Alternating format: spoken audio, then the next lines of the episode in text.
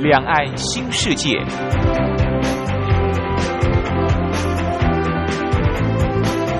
这是一个让您打开视野、胸怀两岸、放眼全球的云端世界。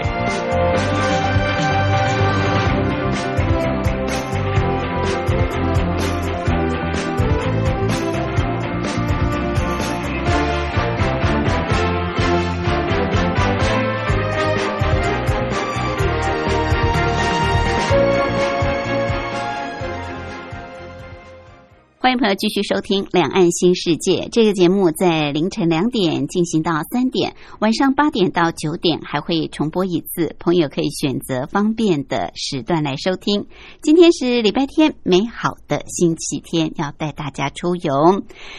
台湾逍遥游主要是我们用骑单车的方式来游台湾的小镇，来游台湾的一些景点、大街小巷。虽然是透过单车的介绍，但是朋友也可以用呃公共交通工具来完成这些行程的。只要你喜欢，只要你到台湾来，你觉得哎骑单车也很棒，或者是呃搭公交车。搭出租车、搭地铁，呃，通通都可以。好，希望每个礼拜为大家单车所介绍的这些路线，大家会喜欢。呃，其实我们单车达人、旅游作家茶花呢，他是很用心的，每一条路线他都亲自走过很多趟，然后再规划适合大家去骑的。另外，今天还有一个小单元是铁马百宝箱。对于我们喜欢骑单车朋友来说，这真的是一个百宝箱，它会告诉您骑单车要注意的一些事项。好，音乐过后，我们就进入台湾逍遥游。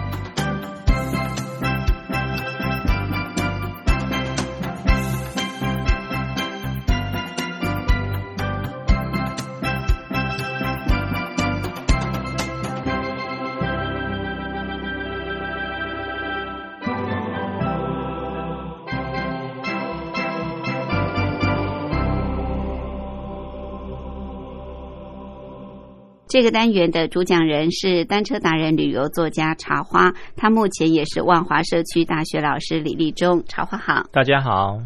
好，时序已经进入秋天，嗯不过我发现，在台湾地区好像一年大概只有两季，就是夏季跟冬季。对，在台湾好像秋天、春天哦都不是很明显，嗯，所以感觉上天气还是蛮热的啊。嗯好，这个不管怎么样呢，骑车的人都不会嫌热嫌累，对不对？那我们今天要去骑的这条路线，先前我们几条都是比较悠闲的小镇慢骑对对啊。台湾这个小镇慢骑，这是茶花的著作啊。那这些小镇慢骑就会比较悠闲，不过我们今天这条路线还真有一点点挑战，对不对？嗯，有一点挑战，有一点挑战。嗯嗯这个专家说挑战，对我们一般来说 那就更挑战了。好，我们今天要去三峡，嗯，三峡，三峡嗯其实三峡这个地方还蛮漂亮的，就是嗯连名字也都还蛮美的，但是它不是大陆三峡。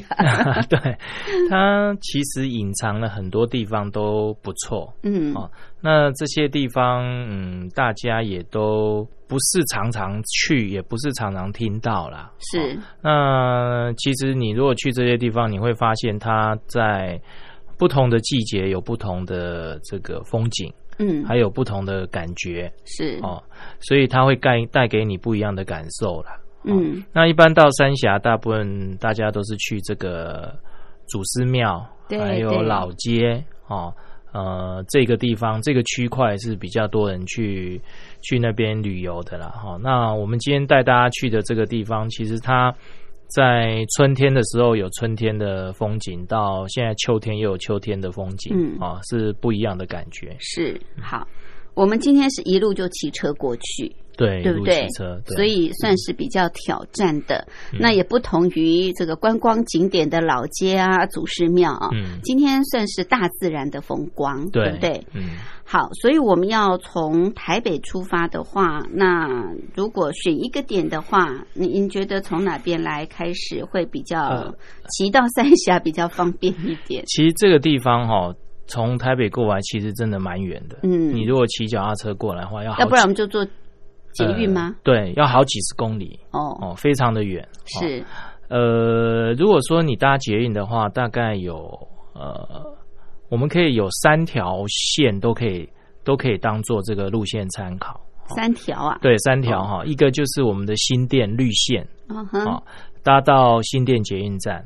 哦。是。那还有一条是这个橘线，那个综合到泸州还有新庄这个，嗯好新芦线，他们现在就讲新芦线哈。是。比较靠南的端点是在中和哦，嗯南四角站，哦，哼还有一个就是这个蓝线，蓝色的，哎，对，蓝线哈，蓝线就是这个板南线嘛，好、嗯那你也做到这个永宁站，永宁。就差不多这这这几个站都哦可以。就永宁站，还有这个南四角站，或者是这个新新店店站，哈、这三个站你都可以当做这个脚踏车的接驳点，OK，好。所以我们可以先搭捷运，这样子可以省掉一大段的路程，对不对？呃？非常远，非常远的路程。好。嗯，好，那我们就搭到新店。嗯。啊。如果以新店来做出发的话，嗯。是这个新店哈，新店嗯。它刚好在碧潭的旁边嘛，哦嗯。那我们就新店过来，呃，你从新店下车以后哈，你就呃过旁边的碧潭大桥啊，碧潭大桥你你会接上这个新店的这个安康路。哦，就沿着安康路啊、嗯。然后往这个三峡方向骑，骑是大概有十几公里哦。嗯哦，所以从从新店的这个捷运站嗯到我们竹轮这边哈、有十几公里哈、是将近将近二十哦，非非常的远。你你搭捷运到这边以后，还要再二十公里才会到竹轮哈。是是，而且这二十公里不是平路，它已经你你一进入安康路，它就已经开始是爬坡了，呃，类似类似有点起伏的这种小山路，哦嗯。哼，所以呃，以及就已经开始呃，对你的脚力是一个考验的了。嗯嗯嗯嗯，是。好，这个所以今天算是骑公路，对不对？呃安康路。对，整个都是骑公路过去啊，嗯嗯。嗯没有所谓专门的自行车车道，呃，没有，没有。呃就就是你如果说你是前面要到新店或到这个中呃中和啊或土城这边的话，嗯你如果是走自行车道过来，只有前面这个大台北河域这边有自行车道哈。是那接下来的话就是一般的公路，好。嗯。那比较挑战、比较辛苦的路线，是不是有不同的风光啊？是不是比较美，值 得这么用力的呃，这个卖力的去骑？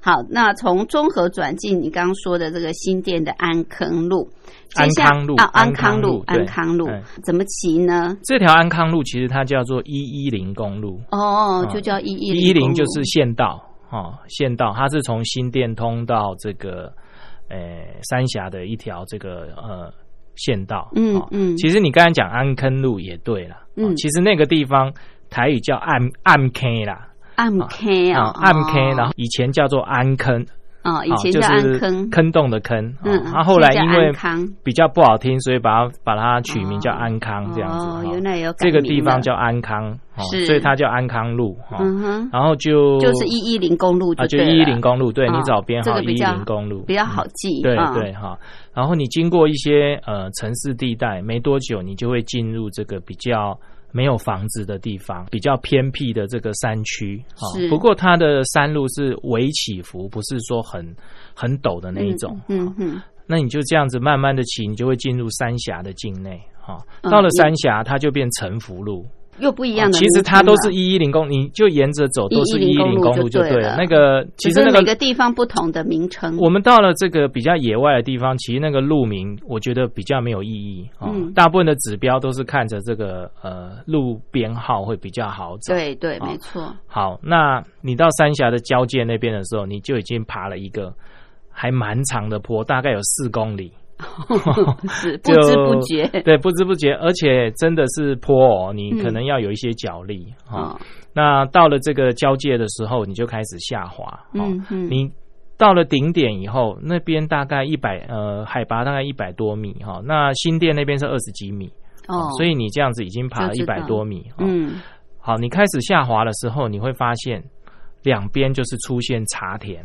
这里哦种茶，，对，到了这个嗯。三峡的这个种茶的区域啊、哦那风景就变得很优美，两边都是山哈、哦你会发现嗯。这条一一零公路其实它是在山谷山谷间行进哦哦，那，非常的漂亮。哦嗯，那车子也变得很少，变少了，所以大家如果说你是走一般道路到三峡的话，你不妨可以考虑这一条一一零公路，一零公路到三峡，其实蛮快的啊，蛮快，因为没有没有什么车，也没有什么红绿灯啊。嗯嗯，它虽然嗯里程比较长一点，是，可是它反而会比较快，因为不用停等红绿灯。嗯哼，是，好，那下滑到一个程度。你就会看到一个小聚落哦，你会突就开始突然出出现有一个小聚落啊，哦。但这沿路都没有呃，没有，没有没有，两边都是茶田，都是茶田，哦。好、是，还有一些呃独立的屋屋子啊，好、嗯然后或者是一些这种风景区的那种土基层，好、好，然后你到了出，你突然出现路变小，然后出现一个小聚落的时候，就大概是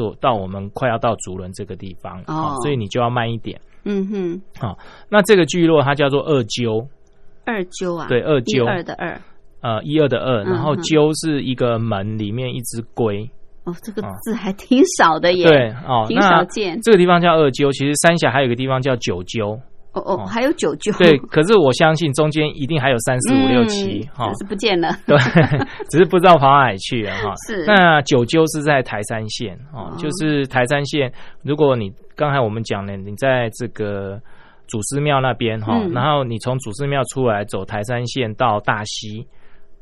中间就会经过一个九鸠的聚落。哦。那这边是二鸠，嗯哦。嗯嗯。好，那二鸠这边它是一个小聚落哈，这边有卖早餐的，嗯哼，然后也有卖卖菜的啊，也有杂货店，然后也有这个呃猪肉摊，哦，那算是一个小小社区了，小小社区啊对。什么都有了。对，然后这个这个小社区哦，它呃最有名的近几年来最有名的就是那两摊卖猪肉的。卖猪肉，对，那两摊卖猪肉的嗯。本来是啊、呃只是呃一般的猪肉摊呐、因为那边是一个小的那种小小小的菜市场，对，很小很小，就是大概只有一两摊啊，然后有两摊在卖猪肉的。那后来他们就是有灌那个香肠，哦。嗯，因为卖不完对的猪肉可以对，然后他们做香肠，然后香肠有高粱酒、有绍兴酒、有黑胡椒、有柠檬的什么的，就各种各种的香肠都有。口味这么多，对，所以而且他在那边现烤，哦哦，现烤现烤卖，，对，你可以现吃。是，哦，还有蒜味的，什么都有哈。嗯，那你就可以现烤，在那边现吃香肠。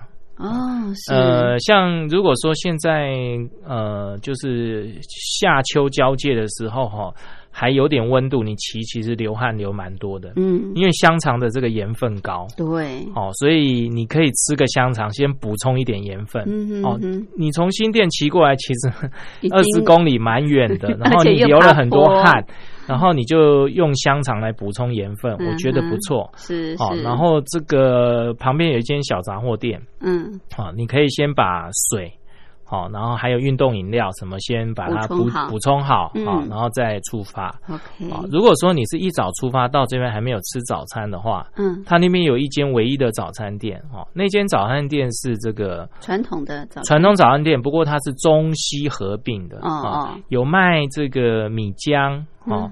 嗯然后也有卖这个西式的，像三明治啊这种嗯东西，火腿蛋这种。然后这边也有米浆、欧阿米刷哦，啊这种的哈。中西合啊中西合并的哈。然后是。它有一种这个韭菜韭菜卷很好吃，韭菜卷，韭菜韭菜嗯卷，像韭菜盒子一样，呃，类似是韭菜盒子哈，不过它这个像蛋饼，像蛋饼，可是它的皮很酥，哦。然后里面卷了猪肉跟韭菜。哦是那这个地方为什么会有这么多的这个猪肉的料理呢？因为三峡最出名的就是黑猪肉，哦真的吗？对，这里养黑猪啊？三峡黑猪肉非常非常的名有名，对。哦是是是，所以这个呃，这个地方的猪肉摊呢、嗯还有它的韭菜卷都特别好吃哈、哦那大家可以考虑在这边做一次比较完整性的补给。啊嗯，因为再再来我们进去以后是完全几乎是没补给。哇。然后你可以这个早午餐一起在这里解决啊。好，那为什么进去之后没有补给的地方？进去之后到底又有什么样的风光？我们休息过后再回来。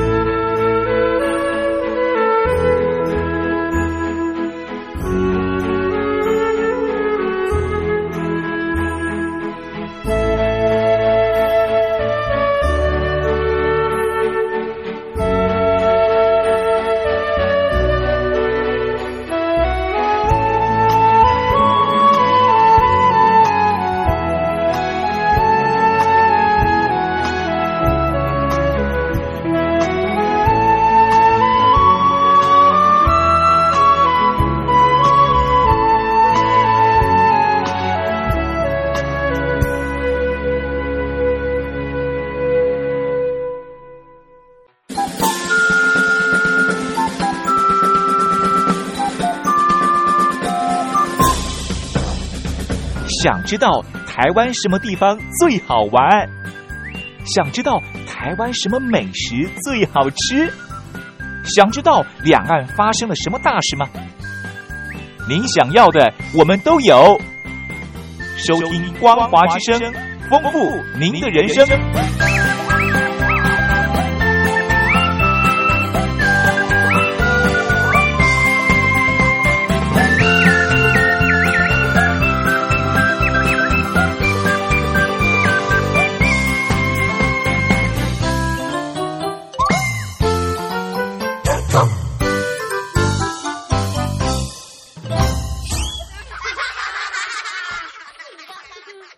这个单元的主讲人是单车达人、旅游作家茶花，他目前也是万华社区大学老师李立忠。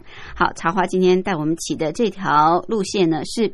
比较挑战的就是到三峡的竹轮，之前也曾经跟朋友介绍过啊。但是茶花刚刚说，不同季节有不同的风情，春夏秋冬啊都值得一游。那现在刚好是秋初嘛啊，夏末秋初，所以天气会比较热。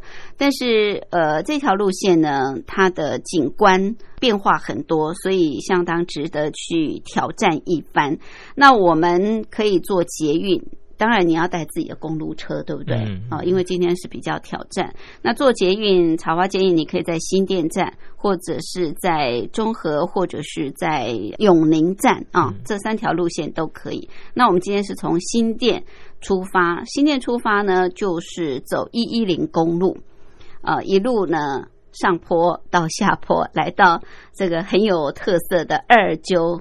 小聚落，这个小聚落，刚刚茶花说，你一定要品尝当地的这烤香肠，因为它是黑猪肉的香肠，而且口味众多。另外呢，可以在这边吃个早午餐呢。这里只有一家早餐店，但是它是中西合璧，它的韭菜卷啊很有名。好，这个补给完之后，呃，因为今天的路线呢，刚刚我们已经二十几公里，对不对？那接下来更挑战吗？哎，接下来才是真正的挑战开始了。还以为二十几公里已经是结束了。OK，好。其实哈，这个你如果到过三峡这这些地方的话，你会打破你对三峡的印象。怎么说？其实它不是只有祖师庙，还有三峡老街。对，比较那种人文的。对那些人文哈，其实在这个我们今天要进进去竹轮这个地方，其实它也有人文。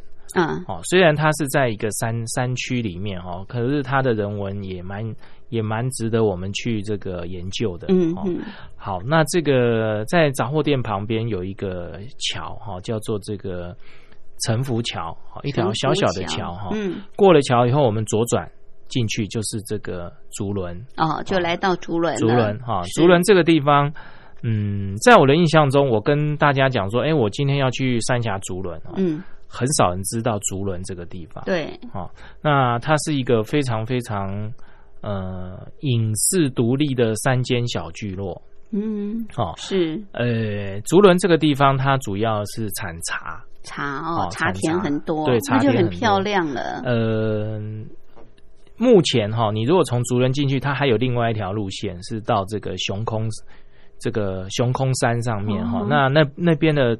茶田就真的非常的漂亮哈，然后又有这个像溪头这个杉木林步道啊，非常的漂亮。好，那刚进来你就会看到一些茶田哈，然后呃你会发现越往里面它的这个山山野的这个味道越来越浓厚。这个地方它是以前哈在日治时期它是一个非常大的这个茶产区。哦，好，那你进到竹轮以后，你会发现，你往里面骑哈，你会发现，呃，有一个茶工厂，哦，非常的大，嗯哼，是。那这个茶工厂现在还在运作，你经过都会闻到这个茶香，茶香哈飘散在空气中，哇，好棒哦。对你就会发现这个地方其实它是一个呃山间的茶乡，嗯嗯。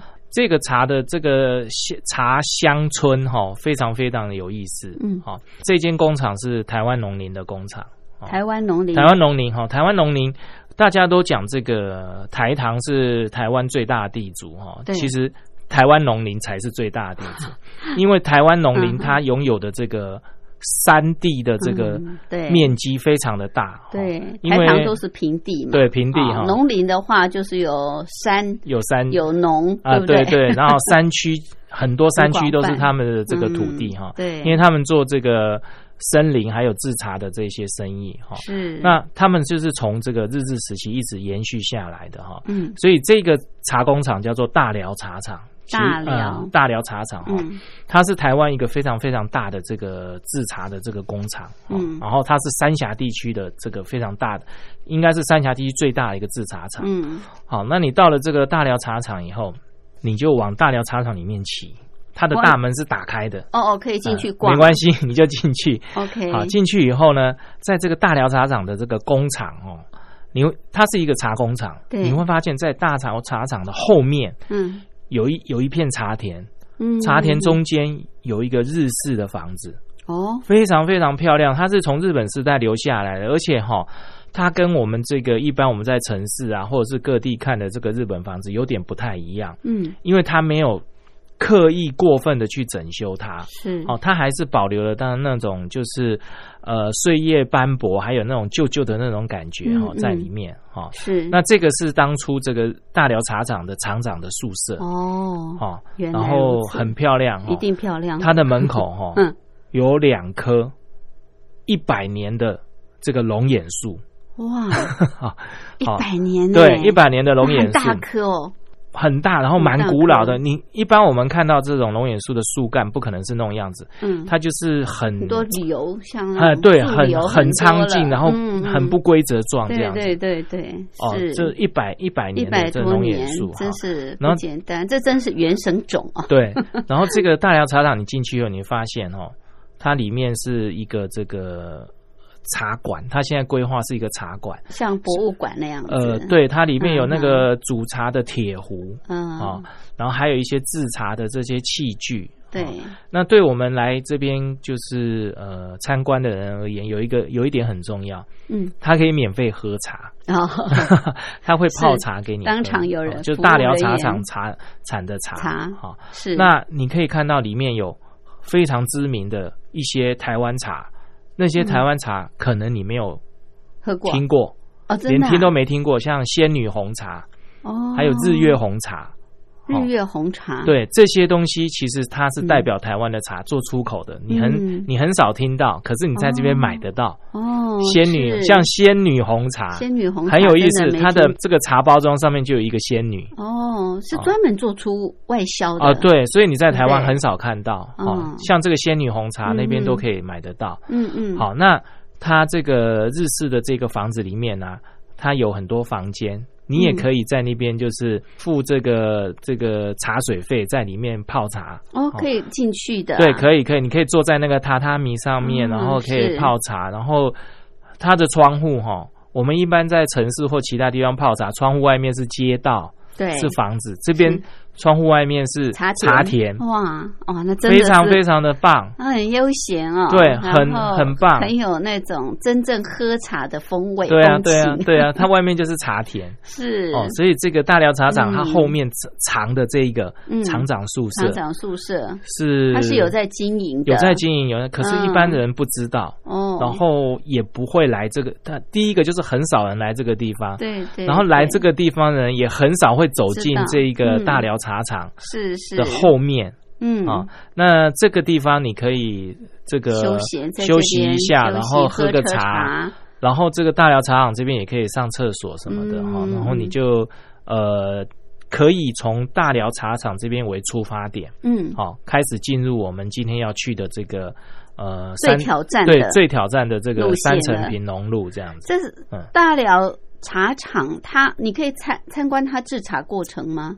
制茶过程不行，不行啊。因为它是一个这种秘密。工 工厂哈，它嗯。它在制成方面可能不会让人家参观哦。哦，不过你可以到这个厂长宿舍这边，那他们会帮你介绍这些制台湾的这个制茶的这些产业，还有他们大寮嗯茶厂在呃台湾农林在台湾各地的茶厂。哦。哦，非它有好多茶厂，所以我说它是大地主。哦，哦。它各地像在日月潭，它也有它也有茶厂哦它会帮你介绍这个台湾的茶文化。文化哦，不是不是我们所想象的，一般所想象的不是这样子。像那个嗯。仙女红茶那些对。哈、大家可以去了解一下嗯哈、那这些呃比较特别的茶文化，这边产的都是红茶类呀、呃，不是红茶只是其中它、哦其中的一种。对，对就是它，嗯但是是我们在市面上比较少见的这些茶类就了，对对对嗯，嗯主要是以外销为主所以到台湾农林你才能够品尝得到。OK，嗯好，那在这个大寮茶厂呢做过休憩，然后感受一下茶文化之后呢，接下来曹华说是最挑战的。好，我们待会儿呢来挑战一下。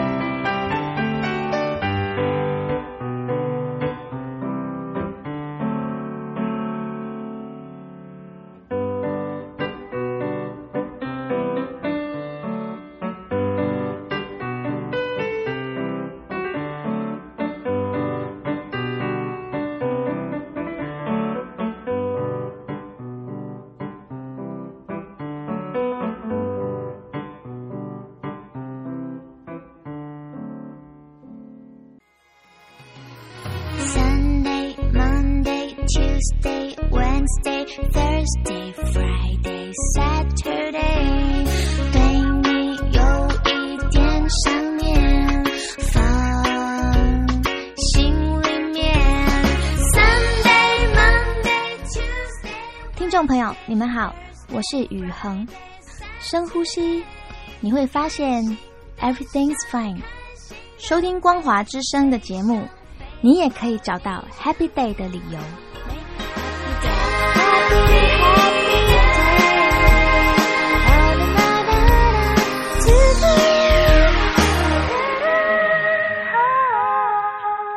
这个单元的主讲人是单车达人、旅游作家茶花，他目前也是万华社区大学老师李立忠。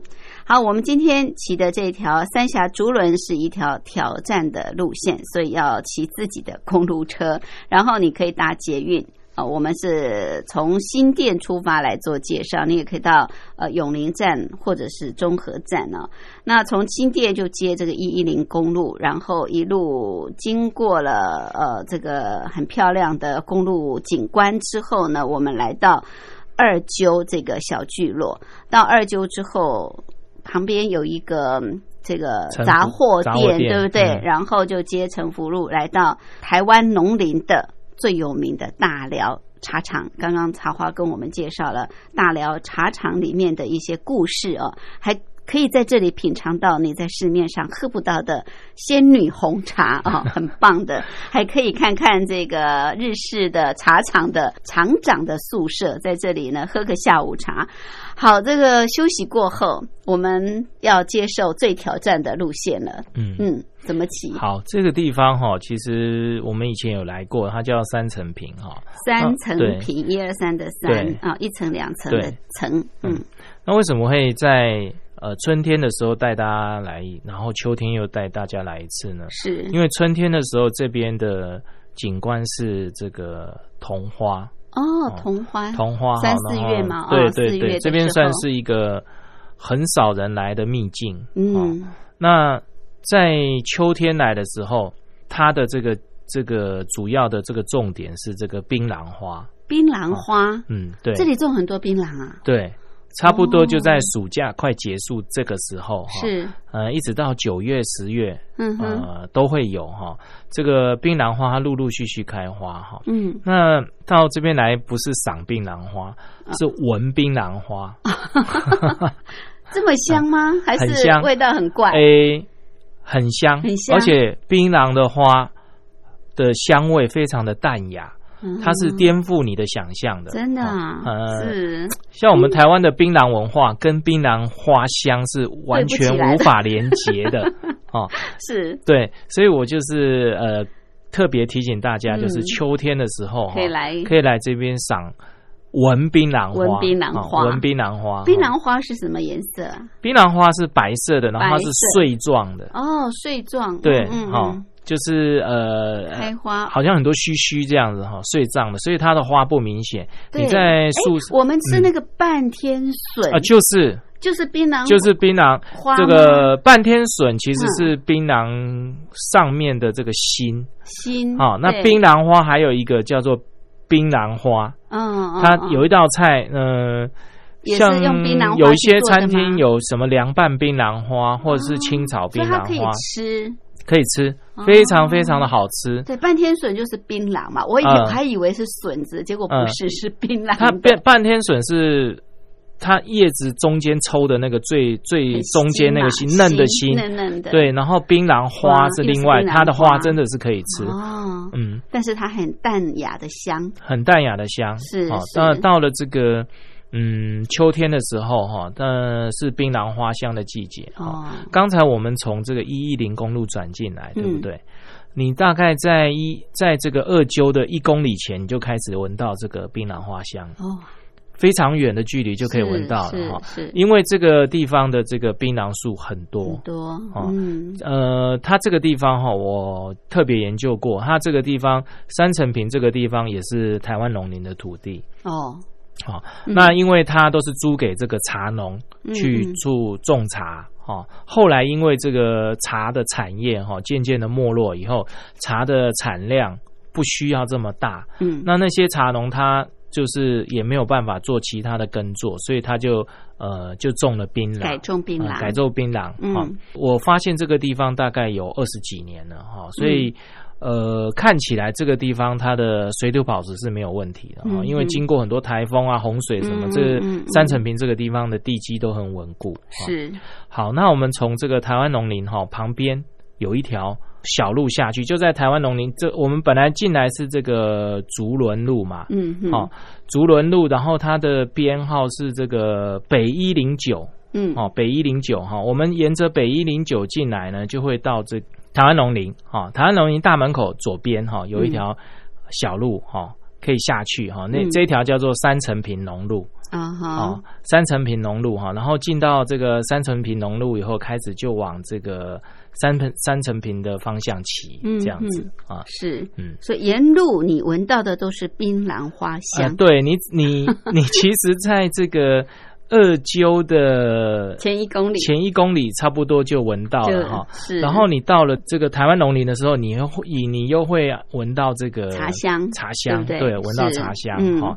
然后茶香闻完以后，就是槟榔花香。呃、又来就是槟榔花香，嗯对，没有错哈。那这条路很挑战，它到底怎么一个挑战法？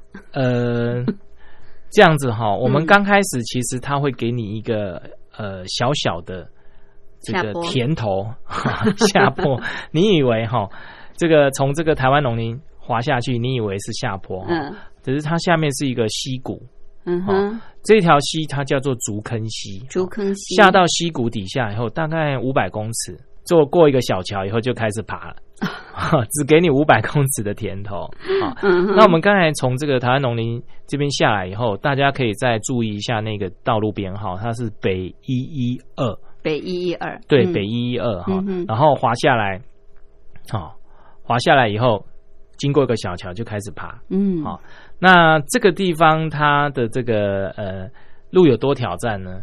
它为什么会叫三层平呢？因为路况太陡，所以它必须要像阿里山火车这样子，就是哦用这个之字形的方式绕上去，嗯，所以它嗯会形成一层一层一层的哦这种感觉哈。是，所以它叫做三层平这原样子来。啊嗯然后呃，你开始爬坡以后，你就会发现你开始进入这个槟榔林啊。嗯嗯那槟榔林它就是住种在这个第一层、第二层、第三层这样子哦，爬上去有三层的这个槟榔林。是好那槟榔林，呃，你在槟榔里面骑车，其实是一个非常非常不一样的感觉哈。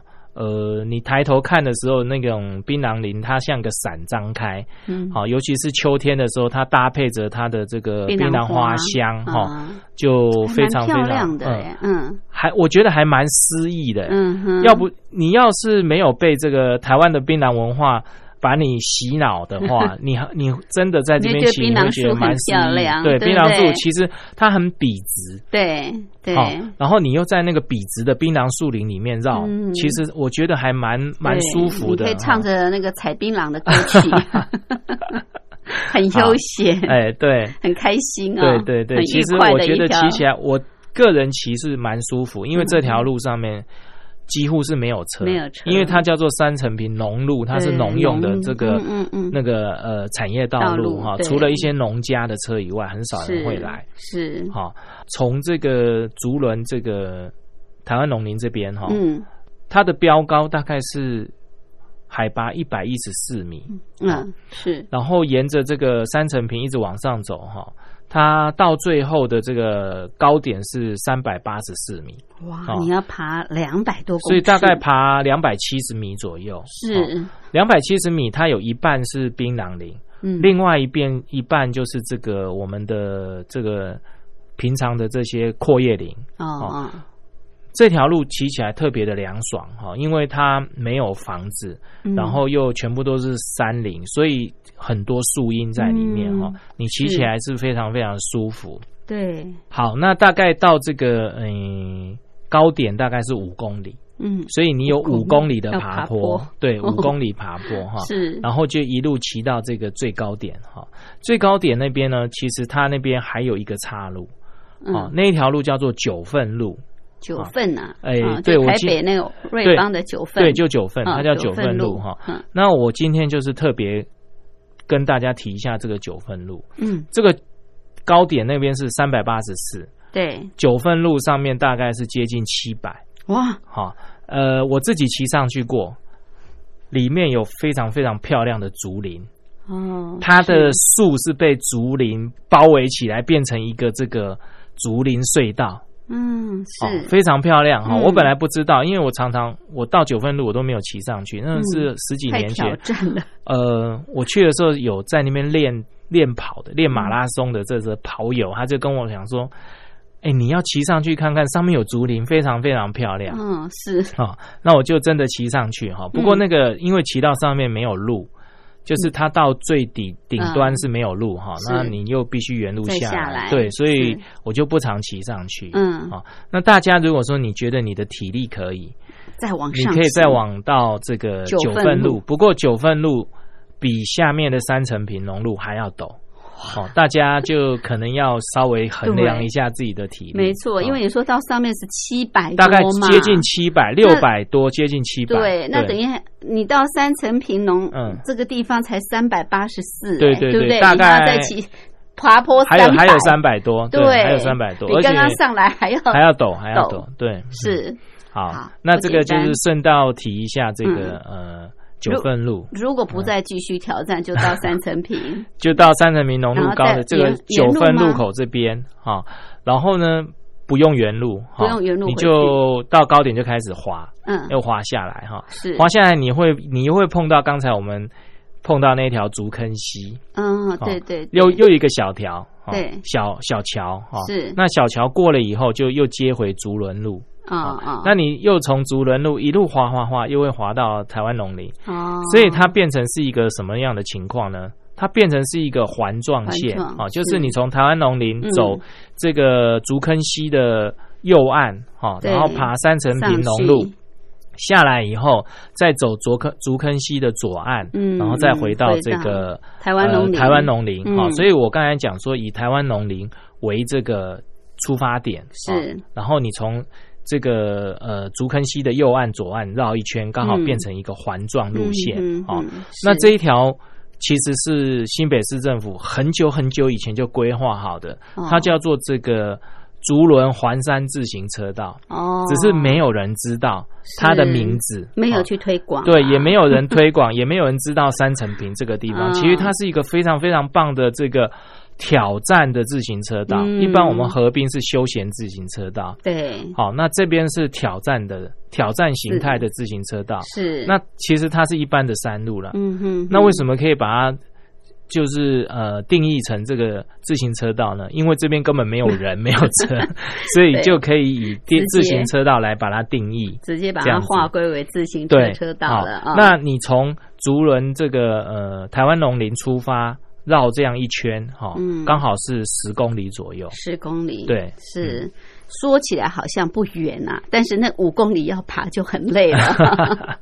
对，嗯那回到这个台湾龙林，我们还要再骑二十公里回去，对不对？诶，对，这个我们刚才说我们从新店出发嘛，对对不对？好、嗯那呃新店出发过来是山路，是。我们刚才爬爬爬又滑到二鸠，对。你如果要回新店，你又要爬爬爬，又要爬到那个那个交界点三峡跟这个新店交界点，再滑到这个新店，哦是，所以呢，你可以不用再走那个原路回去。好，那怎么你又回到二鸠的时候，嗯你就不要走往新店，你就继续往三峡。往三好峡往三峡骑，呃，到横溪那边的时候，你右转，不要到三峡，你右转到这个我刚才讲的永宁永站，宁站。很近，比较近，比比这边近多了哦啊、所以我们刚才呃不用走原路回去哈、所以从新店过来，然后从土城永当这个结束点对哎这样子又有不同的风光，对不对，又有哦不同风光，也不会觉得说好像又要走很远的路回去。嗯嗯嗯好，这个是挑战，但是很棒的一条路线啊。我们呃有这个所谓的茶田风光、茶文化，然后还有公路的景观，甚至我们还经过这个小溪，对不对？更主要的是欣赏到这么美的槟榔花啊，闻到这么香的槟榔花，走在这个槟榔树林当中。好，这条三小的三层坪农路。呃，想要挑战的朋友可以去尝试尝试。好，谢谢茶花。谢谢。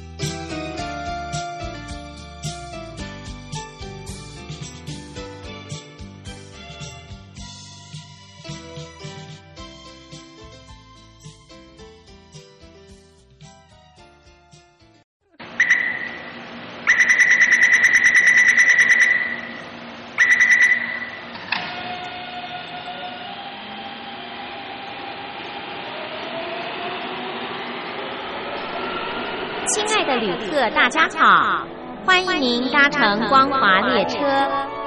我们中途的停靠点有中波七一一千赫、九八一千赫、八零一千赫、八四六千赫以及短波九七四五千赫。希望您随时利用这些频道上车，和光华之声的朋友们一起翱翔天际。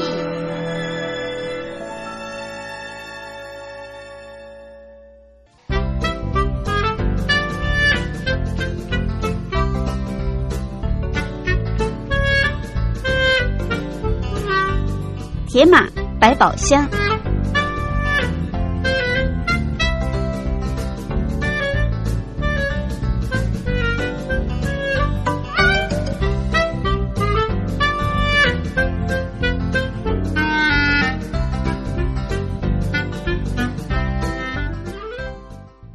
欢迎朋友继续收听《铁马百宝箱》这个小单元，主要是告诉我们骑单车朋友要注意的事项。为大家主讲的是单车达人、旅游作家茶花。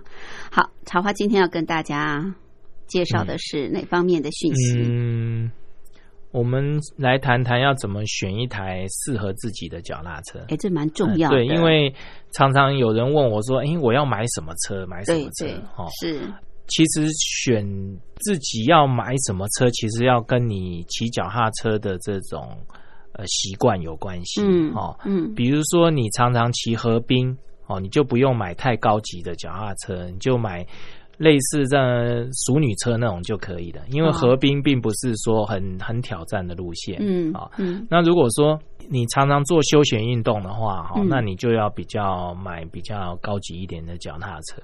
啊，比如说登山车或公路车，登山车或公路车，哎或公路车，那差啊差别在哪里？诶，登山车它可以它可以克服的地形比较多。嗯哦，哼，比如说有一些这种破碎地形啦，哈，或者是一些崎岖的山路啊，嗯哼，哦，登山车啊，骑起来就比较安全。嗯，哦，那公路车它就是就是纯粹是骑公路嗯哦，嗯，就是要有柏油路的公路状态会比较好一点。哦，是。那呃，我觉得刚开始大家选脚踏车的时候，以你当时的骑车的形态嗯。来选会比较好。哦，不哎不要一下子买的太诶太挑战的很多人会建议你说一次到位，嗯一次到位的话，呃，买一台很好的车，比如说你买了一台五五万块的脚踏车，嗯。那你买了以后，你你还没有养成习惯，或者是你还没有抓准你自己骑车的习惯，嗯。可能会又骑一骑，你又不想骑了，哦。哦，所以你就会把它丢在那边，嗯。哦，那就反而就浪费哦，浪费你那个你花了钱买那些脚踏车哈、是。我个人是建议是这样，你从最基础的慢慢慢慢汰换。汰换你的脚踏车会比较好。，OK，嗯就是不要一次到位就买什么登登山车或者是公路车。呃，我是觉得慢慢慢慢的进、嗯就是进步这样子哈。嗯，你的体力慢慢进步，你的思想慢慢进步，你的嗯脚踏车也慢慢进步。那适合自己的是你要去试骑还是怎么样？呃，适合自己的脚踏车是是这样子哈，嗯你必须到车店去做丈量，就是好像我们定做衣服一样哦哦。啊那哦丈量好以后，然后再来选一台适合你的尺寸哦，啊。你的对其实买脚踏车最重要的不是刚才讲那些，是尺寸。你的尺寸对了，你骑起来才会省力哦哦，才会轻松。这样子。对，然后你尺寸不对，你买再好的脚踏车都没有用嗯。就好像衣服一样，对，没有错，对对对对，就是那个概念。对，哦就是那个概念。是嗯是是，嗯，那一般来说，车店的老板都都知道这些基本呃对的要求基基本上都会帮你做这个丈量，嗯，然后再再找一台适合你尺寸的脚。所以不要随便买一台。可是你自己要有这个观念哦。哦，你如果没有这个观念的话，你去脚踏车店，可能他为了要呃促销嘛，出清某一个比较特殊的尺寸，嗯，他就会让你骑到不合乎尺身材的尺寸。哦是哦，你自己有这个概念，然后请嗯老板丈量，你就大概知道哦，原来要买一个符合自己身材的脚踏车嗯嗯这样子。嗯嗯，好，这是很重要的啊嗯嗯。这个怎么样买一台适合自己的脚踏车？嗯嗯谢谢。谢谢。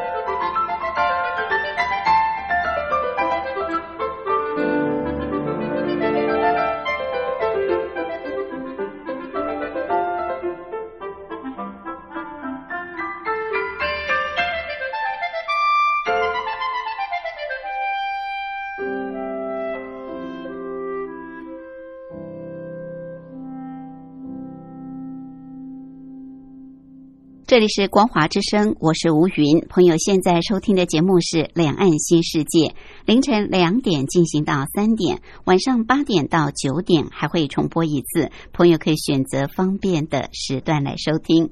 今天。台湾逍遥游带朋友去骑的这条路线是有一点挑战，但风景真的是很棒。尤其喜欢啊、到龙潭大溪去玩的朋友，您也可以到两蒋陵寝这个地方，这个文化园区去走一走，相信会有很多很多的值得呃留下的一些美好回忆的。